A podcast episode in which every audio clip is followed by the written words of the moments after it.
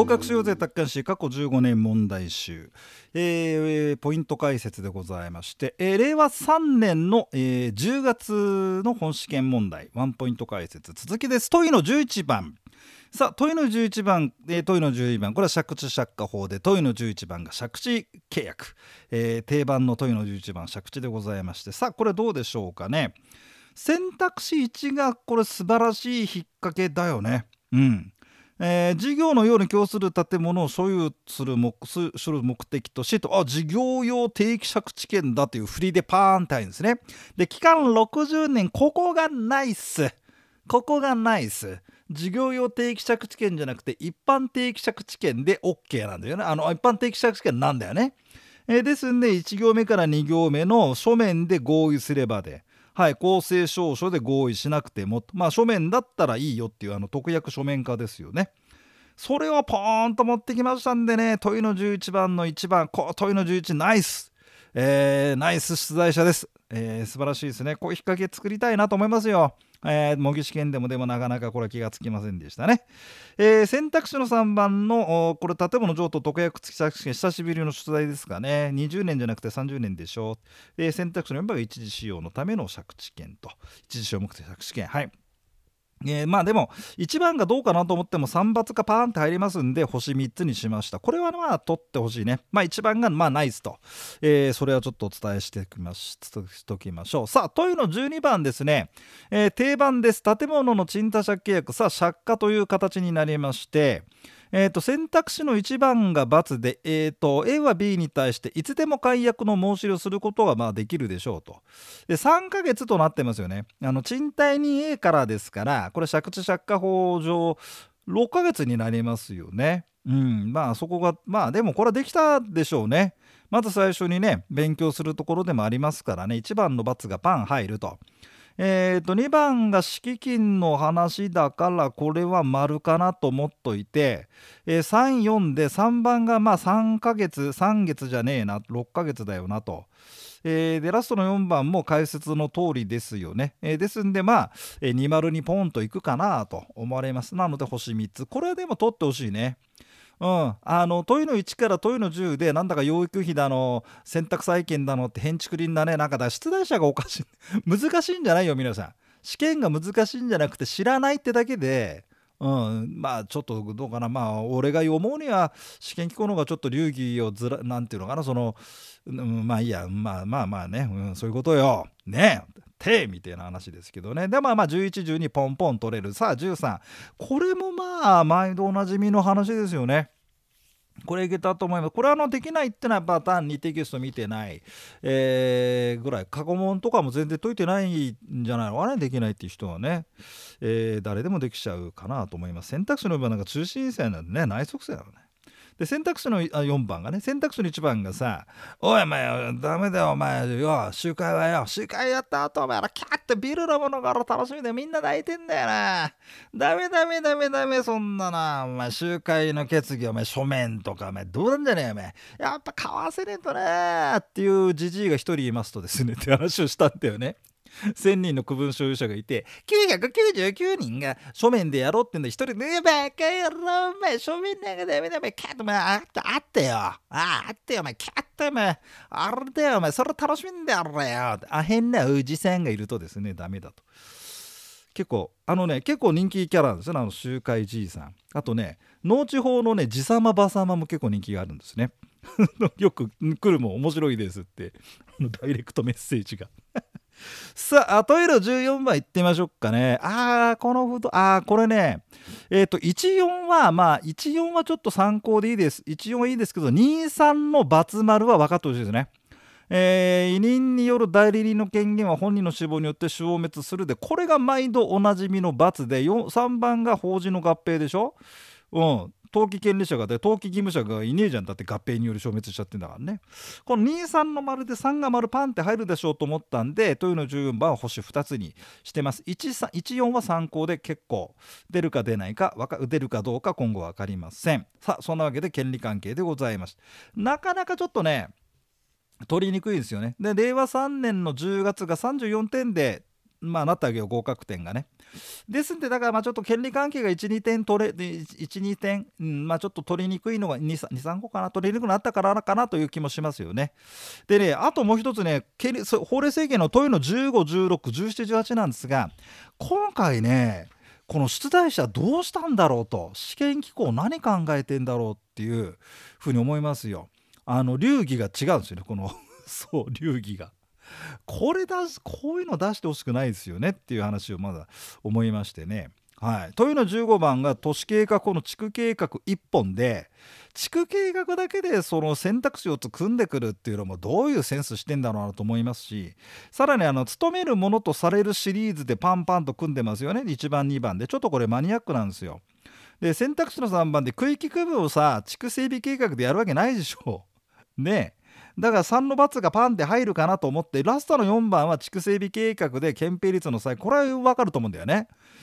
そうだどうかなでただこのね地区計画のこのぐちゃぐちゃした何やの目標が定めるものとこれ過去にありました平成ちょっと何年だかど忘れしましたけどあって多分出題者はそれを見てですね少し考えて出したのかと思いますがちょっと俺は出題者のセンスいまいちだなと、えー、思いますよね。うん、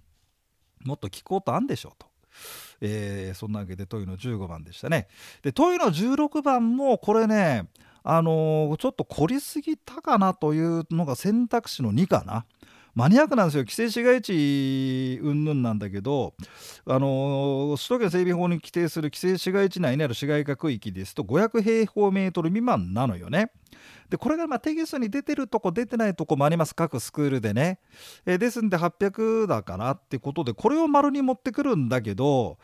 ちょっとね全然過去出てないやつを丸に持ってくるってなかなかね竹試験としてレベル的にどうなのと思うんですよね。誤ってるものはどれかで捨て丸、うん、まあまあ分かんないけど丸かなみたいなんで捨て丸であのその勝負選択肢にしてこないって言うんだったらいいんだけど勝負選択肢にしてきて丸でこれ出し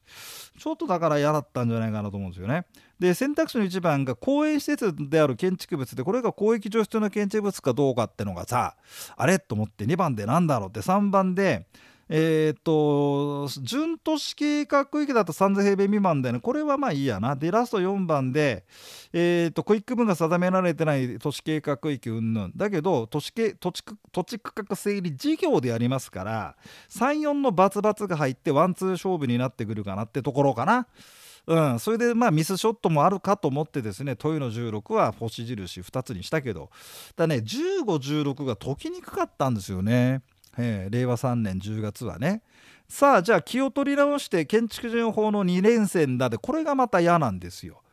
でねどうしたんだろうね問いの17番の選択肢の1でホルムアルデヒドってあるじゃない認められていないで答えが×で普通これ丸入っちゃうよね。うん、まああのホルムアルデヒドを一定の技術的基準があってその範囲内でとなってて、まあ、石綿あのアスベストですよねあれはダメだってのあるんだけどちょっとこれ細かいですよね。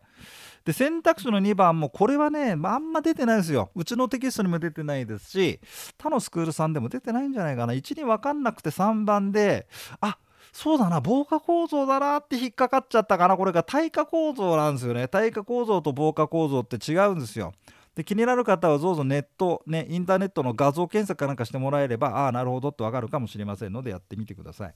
でラストの3 4番までいけば丸なんだけどちょっと1番2番でね1あたりで引っかかる人もいるかなと思ったんでちょっと解きにくい、えー、だから17は星印2つに、えー、しました。えっ、ー、とねだ3番の×、うん、ちょっとそこのところは復習耐火建築物あ耐火構造だね、えー、そこだけかそこをちょっとネット等で確どどんなのかって知らない人は確認してください。問いうの18これがちょっとどうしたんだろうな。え、っとねえーと、選択肢の1の丸はまあなんとか分かったけど選択肢の2の集落地区計画ってあるんじゃこれねもうえっ、とねちょっと俺の記憶が今な平成2年かそこらにもう3430年35年ぐらい前から出たような出なかったようなって気がしますね。うん、でそ確かその頃出来上がった地区計画で今あんまり稼働してないんですよね。でそれを出してくるっていうセンスがどうかなと思いますしあと3番の、え、居住環境向上用途誘導地区内こういうのもあるんですよ。あの都市再生機構だったからあっちの方であったりしたんだったかなっていうのね。うんでこれは普通載ってないですし今後これ出るかったらどうかなと思いますしこれあの今来年来年以降の出題者で出題者ってのは過去試験問題見て出してきますけどこれを採用するっていうのはちょっとないかなと思うんですよね。兄さんのはちょっとこれは、うん、あの参考でいいかなと思います。えー、で4番もねこれゴミ焼却場なんだけどあの支障がないと認めて許可した時はこの都市計画をかを経由しないでもできちゃうってあるんですね。